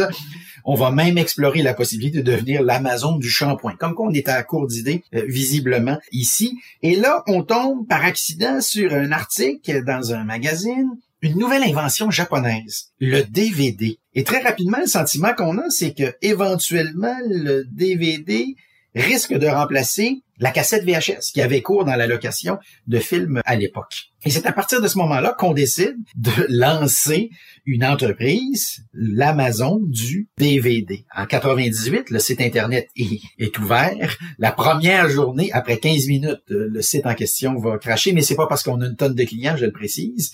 À la fin de la journée, on a 137 euh, abonnés. Donc, 137 abonnés la première journée. C'est un abonnement à la pièce. Donc, chaque fois que vous louez un DVD, vous recevez une facture. Très rapidement, on va comprendre que c'est pas la bonne recette. La bonne recette, en réalité, serait plutôt l'abonnement au mois. Alors, ce qu'on est en train de créer ici, c'est là l'économie de l'abonnement comme on l'appelle euh, communément. Et assez rapidement, donc déjà en 99, un an plus tard, on a 239 000 abonnés et 3100 sites, ce qui est pas négligeable. Et c'est là qu'on va initier sur le plan marketing la, la, la possibilité donc d'aller sur le site internet, je le précise. Vous avez la liste des films disponibles. Euh, vous louez un film, on vous l'envoie par la poste. À l'origine dans une enveloppe blanche, mais très rapidement on comprend que le marketing étant ce qu'il est devrait plutôt être jaune l'enveloppe en 2000. Mais non, on se dit non, c'est pas jaune la bonne couleur, c'est rouge en 2001. Et c'est depuis ce temps-là, évidemment, que Netflix est associé immanquablement à la couleur rouge. Euh, l'autre élément, ben, ce qu'on constate assez vite, c'est que tout le monde veut louer à peu près le même film. Et c'est là qu'on va créer un outil que je trouve absolument génial, qui est le Cinema Watch. Alors, qu'est-ce que c'est le Cinema Watch? C'est, ce sont des recommandations de films à partir de ce que vous avez déjà loué. Alors, voyez-vous qu'on vient d'inventer quelque chose ici qui va permettre momentanément à Netflix de sauver la face parce que comme tout le monde veut louer le dernier film à la mode, il faut absolument trouver une manière de donner aux gens le goût de regarder un film qui serait pas le dernier film à la mode. Et c'est comme ça qu'on va créer cet outil de recommandation qui est absolument remarquable. L'autre élément qui n'est pas négligeable, c'est que vous avez dans l'enveloppe, lorsque vous recevez votre DVD ou vos DVD, ben, vous n'avez plus à, à respecter un délai. Donc, il n'y a pas d'heure de tomber ou de date de tomber. Alors, vous regardez le DVD quand vous aurez le goût de le regarder. Et vous avez à l'intérieur de l'enveloppe, donc avec le DVD, une enveloppe de retour préaffranchie. Alors décidément, très difficile de se plaindre. Mais très rapidement, Netflix s'aperçoit que pour rentabiliser les opérations, il y a tellement de coûts dans ce cas-ci, il est nécessaire de passer d'un format à la pièce à un format abonnement au mois. Alors on assiste dans les premiers instants à un lancement qui n'est pas facile parce que le problème c'est que c'est une chose d'envoyer des DVD, mais encore faut-il s'assurer que les gens ont un lecteur DVD. Et là arrive en 2001 ce qu'on appellera en Amérique du Nord le Noël DVD. Alors, c'est le Noël où on reçoit immanquablement, en dessous du sapin de Noël, il y a quelqu'un qui a pensé à vous et qui vous a envoyé, qui vous a donné un lecteur DVD. Et on assiste alors, évidemment, à un phénomène d'accélération qui est absolument remarquable et momentanément parce que ben parce que ça nécessite des coûts énormes. Je rappelle que dans le cas de Netflix, les premiers profits seront en 2006. Donc, je rappelle que le site Internet lui a été lancé en 1998. Donc, il y a un très, très long délai. On est inscrit à la bourse euh, entre-temps, si bien qu'à un moment donné, ben, on est à la recherche d'un investisseur potentiel. On va rencontrer les gens de Blockbuster. On va offrir pour 49% des actions de la compagnie 50 millions de dollars. Donc, on va dire à Blockbuster, si vous voulez nous acheter, on est à vendre 50 millions de dollars. Et dans une rebuffade qui est maintenant historique, il y a quelqu'un qui s'appelle John Antioco, je pense qu'il faut le nommer, va dire, mais vous êtes fous, vous, vous serez plus en business dans quelques années, et puis nous, on va être toujours survivants, donc on va passer à travers tout ça. Alors, on, reçoit, on reçoit une fin de non se recevoir, c'est le cas de le dire ici. À peu près au même moment, il y a euh, un autre euh, monsieur pas mal connu, Jeff Bezos, qui fait les emplettes. Hein. il achète toutes ces entreprises d'Internet lancées sur Internet qui ont de la difficulté. Éventuellement, il va acheter d'ailleurs les entreprises dans le domaine euh, de la nourriture pour chiens, pour chats, éventuellement le vendeur de souliers également. C'est ce qui va permettre à Amazon de, de développer comme ça son offre de produits qui, à l'origine, essentiellement reposait sur des livres et plutôt des livres euh, universitaires, je le euh, précise. Alors même Jeff Bezos va faire une petite offre à un moment donné en disant on serait peut-être intéressé, Amazon serait peut-être intéressé à acheter Netflix, le Netflix des DVD, je le précise euh, toujours. Et dans ce cas-ci, c'est plutôt Netflix qui va dire non en 2006, donc je lui reviens, les premiers profits de Netflix. 2007, on se lance dans le streaming. Et le streaming, à l'époque, ça ne fait pas plaisir à grand monde. On va d'ailleurs commettre deux ou trois impairs sur le plan du marketing. On va lancer Quickster. Quickster, c'est le Netflix DVD. Alors, on décide de donner une nouvelle image de marque, un nouveau logo, une nouvelle personnalité à cette euh, portion de Netflix spécialisée dans le DVD. Les gens ne vont pas apprécier, si bien qu'on va être condamné à offrir un nouveau forfait à l'intérieur duquel on retrouve à la fois le streaming et à la fois le DVD.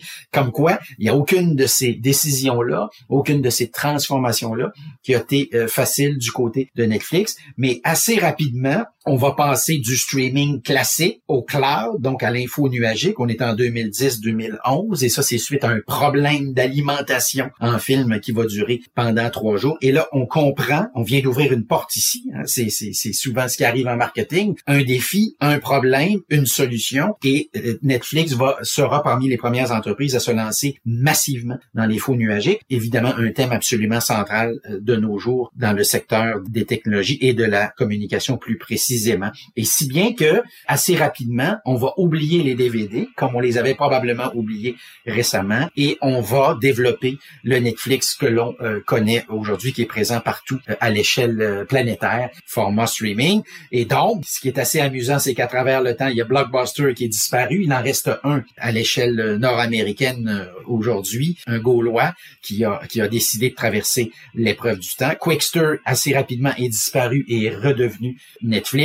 Et aujourd'hui, ben, cette semaine, on apprenait la disparition donc du bon vieux DVD en location chez Netflix. Comme quoi, plusieurs personnes à plusieurs moments ont eu des opportunités extraordinaires de faire l'acquisition de Netflix pour, j'aurais le goût de dire, une poignée de DVD.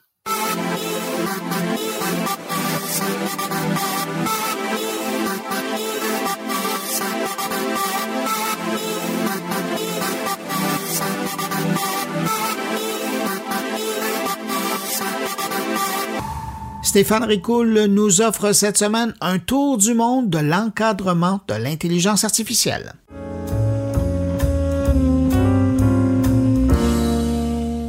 Si certaines personnes pressent le gouvernement canadien d'adopter le projet de loi C-27 édictant la loi sur la protection de la vie privée des consommateurs, sur le tribunal de la protection des renseignements personnels et des données et sur l'intelligence artificielle et les données, eh bien sachez que nous ne sommes pas les seuls à vouloir nous doter de certaines protections légales. Je vous invite à présent à un petit tour du monde. Officiellement, selon la Chambre des communes, La loi sur l'intelligence artificielle et les données est prévue pour réglementer les échanges et le commerce internationaux et interprovinciaux en matière de systèmes d'intelligence artificielle et exiger que certaines personnes adoptent des mesures pour atténuer les risques de préjudice et de résultats biaisés liés au système d'intelligence artificielle à incidence élevée. Cette loi prévoit la publication de renseignements et autorise le ministre à ordonner la fourniture de documents relatifs au système d'intelligence artificielle. Elle établit également des interdictions relatives à la possession ou à l'utilisation de renseignements personnels obtenus illégalement afin de concevoir, de développer, d'utiliser ou de rendre disponible un système d'intelligence artificielle et lié au fait de rendre disponible un système d'intelligence artificielle dont l'utilisation cause un préjudice sérieux aux individus. Du côté de l'Europe, les députés travaillent actuellement à la création d'un cadre pour permettre de combiner l'encadrement de la vie privée et l'innovation.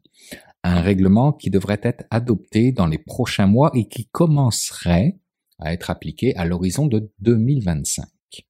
L'objectif sera également de veiller à une juste rétribution des créateurs, souvent critiques à l'égard des intelligences artificielles qui récupèrent des créations pour entraîner leur propre modèle. Avancer rapidement, mais sans donner l'impression que l'Europe empêche toute forme d'innovation, l'objectif étant de trouver un cadre souple et propice à l'innovation, souligne Jean-Noël Barrot, le ministre délégué à la transition numérique en France. Une allusion directe au geste posé par l'Italie d'interdire chat GPT. En Australie, le gouvernement a annoncé son intention de lever l'anonymat sur Internet en requérant des internautes de fournir une pièce d'identité du style passeport ou permis de conduire pour l'accès à leurs comptes de réseaux sociaux. La nouvelle disposition s'inscrit en droite ligne avec l'adoption d'une loi qui autorise les forces de l'ordre à prendre le contrôle de comptes de médias sociaux lorsque des tiers sont soupçonnés dans le cadre d'une enquête. Une manœuvre destinée à protéger les citoyens contre les abus en ligne, du style pédophilie, discours haineux, propagande terroriste, etc. Donc la question se pose si cela s'étendra à l'utilisation de l'intelligence artificielle. L'Allemagne maintenant y va aussi d'un projet de loi qui vise à introduire de nouvelles infractions pénales comme une peine privative de liberté ou une amende à l'encontre de quiconque offre un service sur Internet dont l'accès et l'accessibilité sont limités par des précautions techniques spéciales et dont le but ou l'activité est de commettre ou de promouvoir certains actes illicites. Et il y a la Chine la Chine qui, avec son bureau central de l'administration du cyberespace, se dote aussi d'un projet de loi pour les services de l'intelligence artificielle générative afin de promouvoir le développement sain et l'application normalisée de cette technologie. Des mesures qui s'appliquent à la recherche, au développement et à l'utilisation de produits d'intelligence artificielle générative pour fournir des services au public sur le territoire de la République populaire de Chine, faisant directement référence aux technologies qui génèrent du texte, des images, des sons, des vidéos, des codes et d'autres contenus sur la base d'algorithmes, de modèles et de règles. Des technologies auxquelles la Chine impose d'être conforme aux exigences des lois et règlements et respecter la moralité sociale, l'ordre public et les bonnes mœurs et de répondre aux cinq exigences suivantes. 1. Le contenu doit refléter les valeurs fondamentales du socialisme et ne doit pas contenir de subversion du pouvoir de l'État, de renversement du système socialiste, d'incitation à diviser le pays, de saper l'unité nationale, de promouvoir le terrorisme, l'extrémisme, de promouvoir la haine ethnique et sur la discrimination ethnique, la violence, les informations obscènes et pornographiques, les fausses informations et les contenus susceptibles de perturber l'ordre économique social.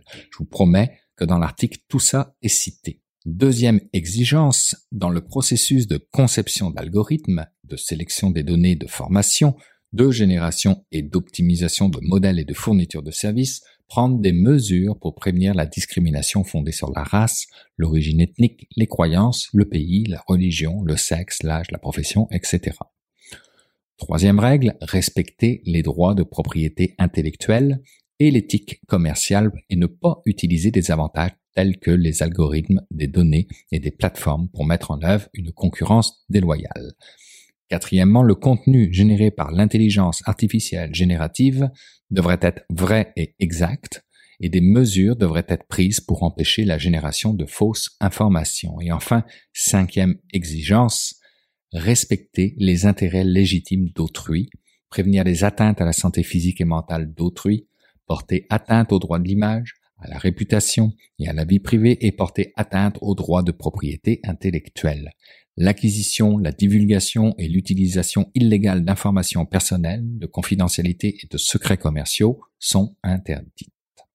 Sinon, le projet de loi indique aussi que l'organisation qui utilise l'intelligence artificielle générative assume la responsabilité du contenu généré par celle-ci, que les fournisseurs sont responsables de la légitimité de la source des données de préformation et des données de formation optimisées pour les produits d'intelligence artificielle générative et que les fournisseurs de cette technologie devront obliger les utilisateurs à fournir des informations d'identité réelle conformément aux dispositions de la loi sur la sécurité des réseaux de la République populaire de Chine. Au total, ce ne sont pas moins de 20 articles qui vont encadrer les chats GPT et Midjourney de ce monde, dont le tout dernier stipule la mise en vigueur de tout cela en 2023, certainement avant l'Europe ou le Canada, au rythme où vont les choses. La question que je me pose et que je vous pose est la suivante. Cette technologie de rupture, qu'est l'intelligence artificielle générative, a-t-elle donné un motif très concret aux différents États du monde entier afin de réguler Internet pour le rendre modéré, voire censuré?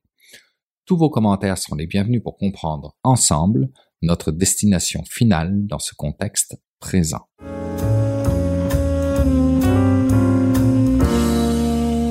C'est maintenant le temps d'aller rejoindre mon ami Jean-François Poulain pour parler UX encore cette semaine. Salut Jean-François. Bonjour Bruno. Hey Jean-François, Comment on dit ça, là, ton sujet d'aujourd'hui? Tu vas nous parler de complexité dans le monde du UX? Ouais, on a parlé, euh, on a parlé dans, l'année dernière avec Morgane Peng. Hein, Morgane, on la reçoit souvent. c'est une de tes invités chouchou.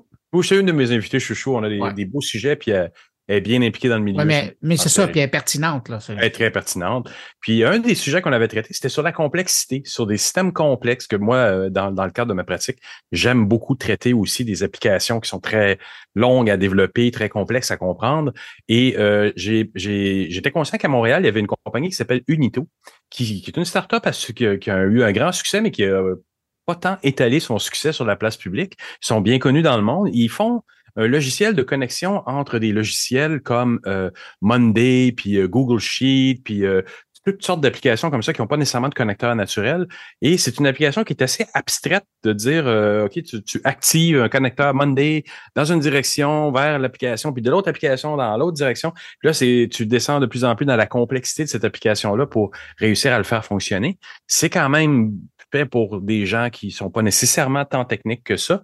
Donc, euh, je, trouvais intéressant de, de, faire euh, un, podcast, une entrevue avec eux euh, pour en savoir un peu plus. Et c'est là que j'ai appris que Alejandro Marin, Marine, que j'ai rencontré il y a quelques années à C2 Montréal, m'a accordé une entrevue sur ce sujet-là, sur la complexité, sur l'apport du design dans une firme qui est très orientée technique, ingénieur, etc comment on tire son épingle du jeu. C'est pour ça que je parlais de Morgan. C'est un peu les mêmes combats d'être euh, le, designer dans un grand maelstrom de, de, tête d'ingénierie.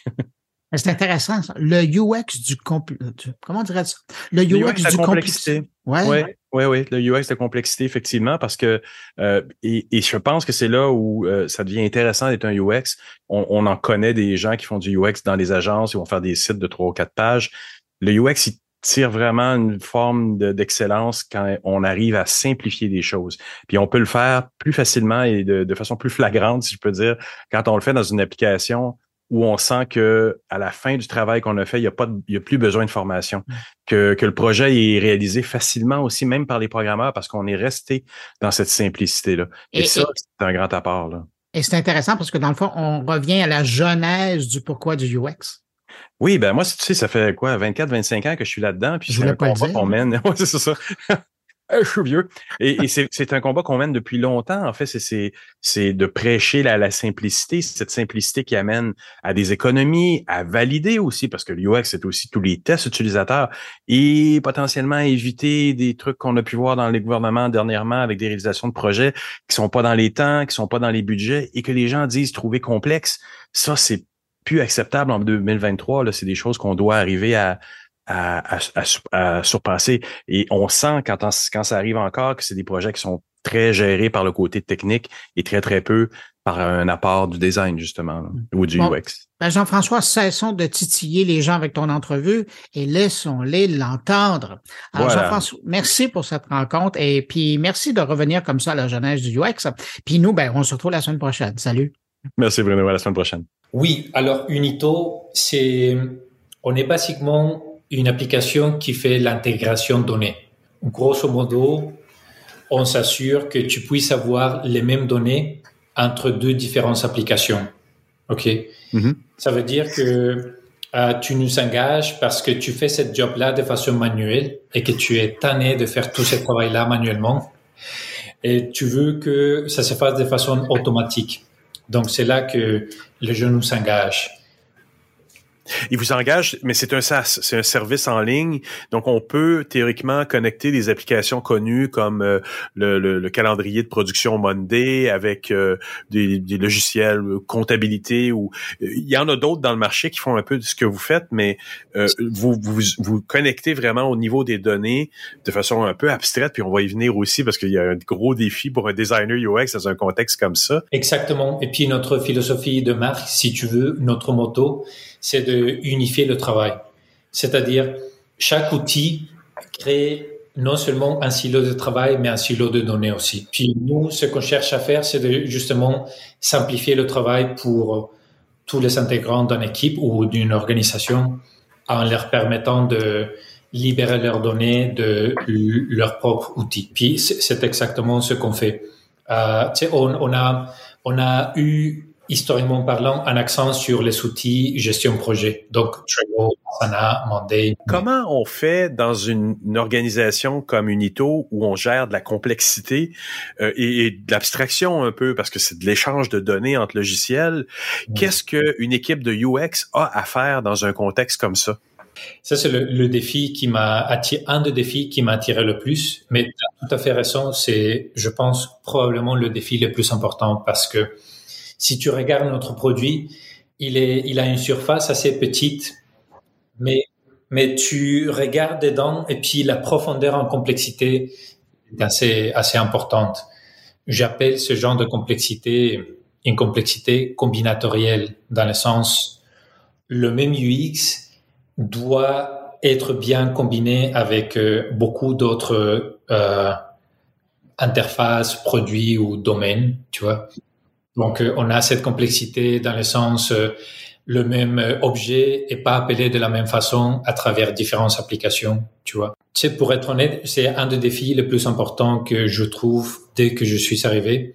Et puis, je me trouve encore dans le processus de trouver les bonnes façons à, à gérer tout ça.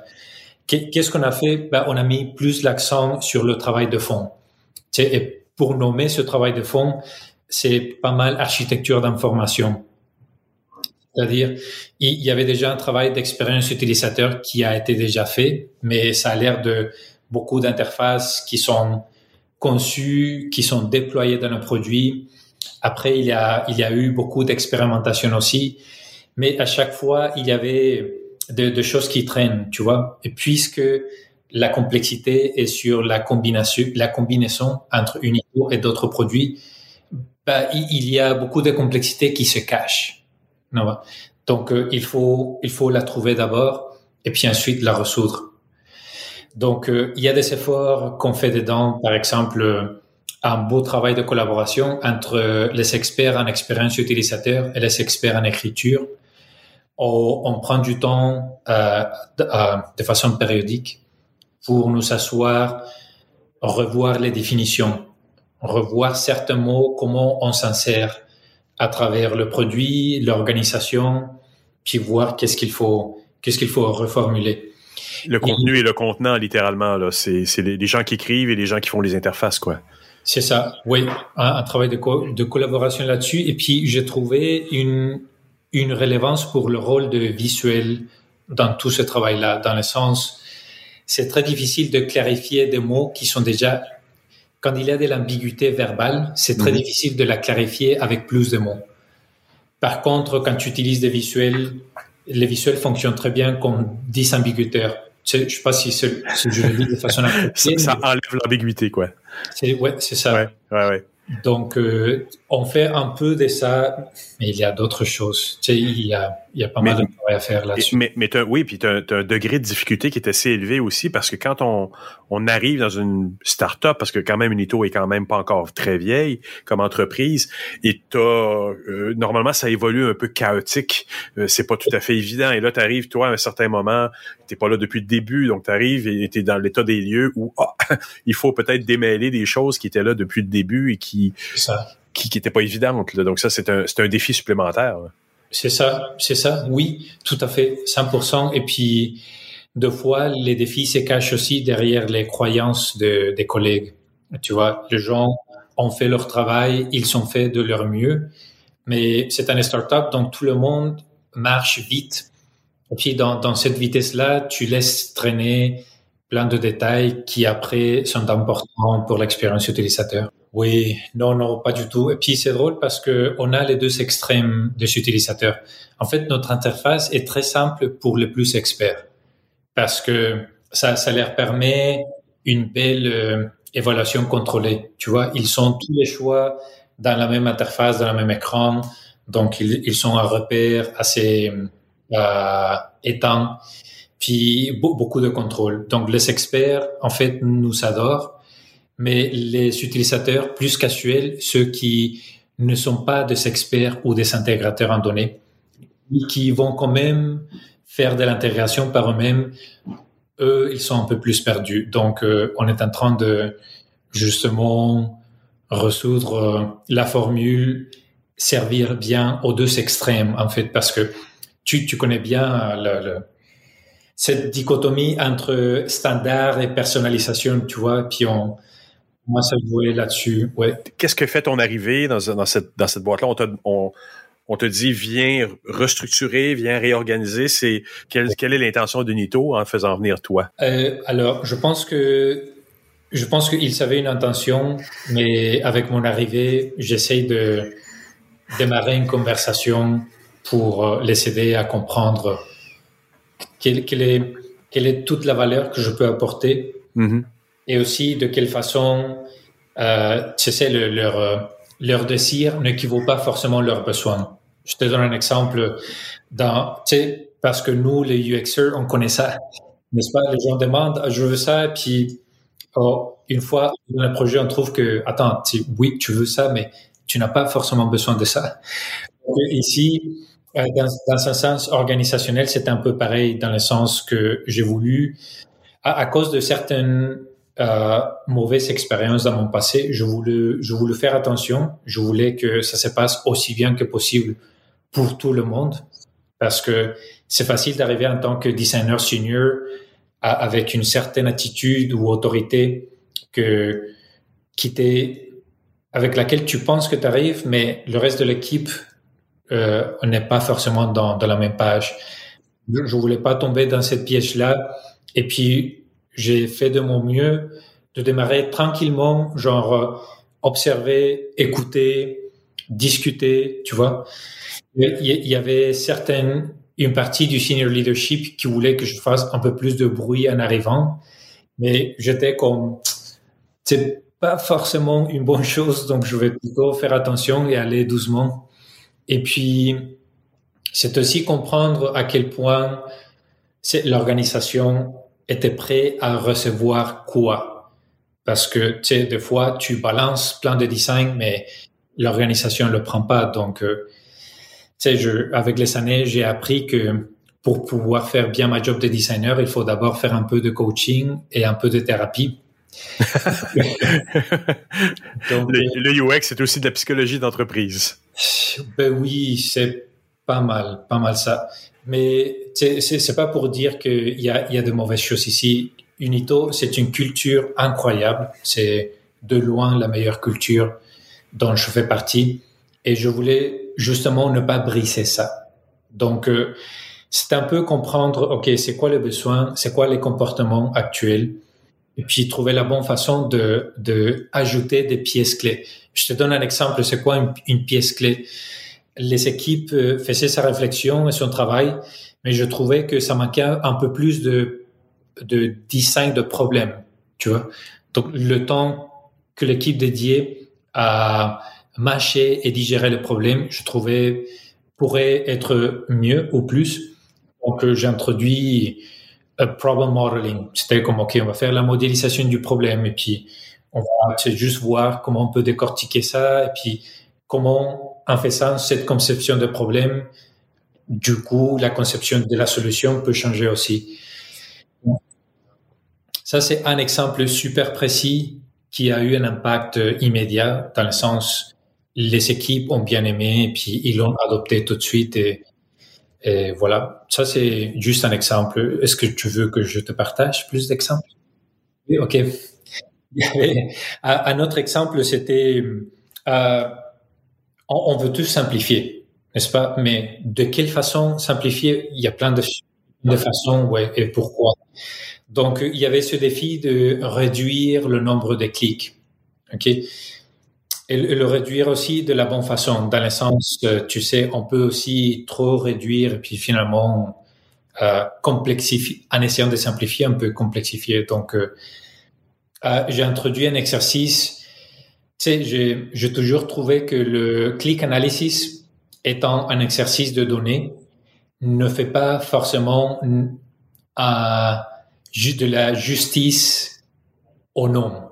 C'est-à-dire, oui, on va compter le nombre de clics, mais c'est pour moi la partie analyse, elle n'est pas forcément là. Donc, euh, j'ai pris le temps de prendre notre application, la réduire à quantité d'environnement et quantité de clics, tu sais, comme un diagramme avec des petits points rouges dans, dans un diagramme, puis juste le mapper pour compter. OK, à date, ça fait 1, 2, 3, 20 quelques clics.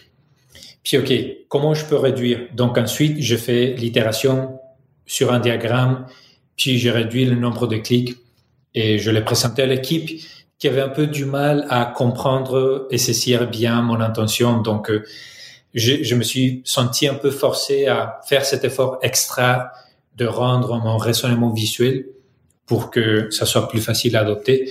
Puis effectivement, l'impact, c'était comme, ah, ok, donc c'est comme évident, oui, le nombre de clics, on va le réduire. Et puis, comment on s'est servi, ça, a bien marché pour simplifier. C'est pas le seul effort, c'est pas la seule technique qu'on a utilisée, mais on a bien simplifié un produit, un de nouveaux produits. Et puis maintenant, on, on réutilise la technique pour justement rendre évident et tangible cet aspect de chaque clic, c'est de l'effort mécanique puis si on réduit cet effort mécanique, on, on rend le produit plus facile et en conséquence, on augmente les chances de conversion. Super intéressant. Alejandro, j'aimerais te remercier vraiment beaucoup pour cette conversation. Euh, merci, merci à toi puis à, à tous les gens. J'espère que ça a été valable. Sûrement. Merci. merci. Bye.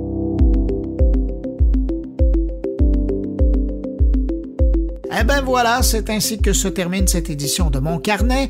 Merci à nos invités, merci à Luc Dupont, Stéphane Rico et Jean-François Poulain d'avoir été présents cette semaine. Et puis merci à vous également qui êtes restés jusqu'à la toute fin de cet épisode. Heureux d'avoir passé un bout de votre journée avec vous. On se donne rendez-vous vendredi prochain pour une nouvelle édition de Mon Carnet. Entre-temps, ben, passez une excellente semaine, mais surtout, portez-vous bien.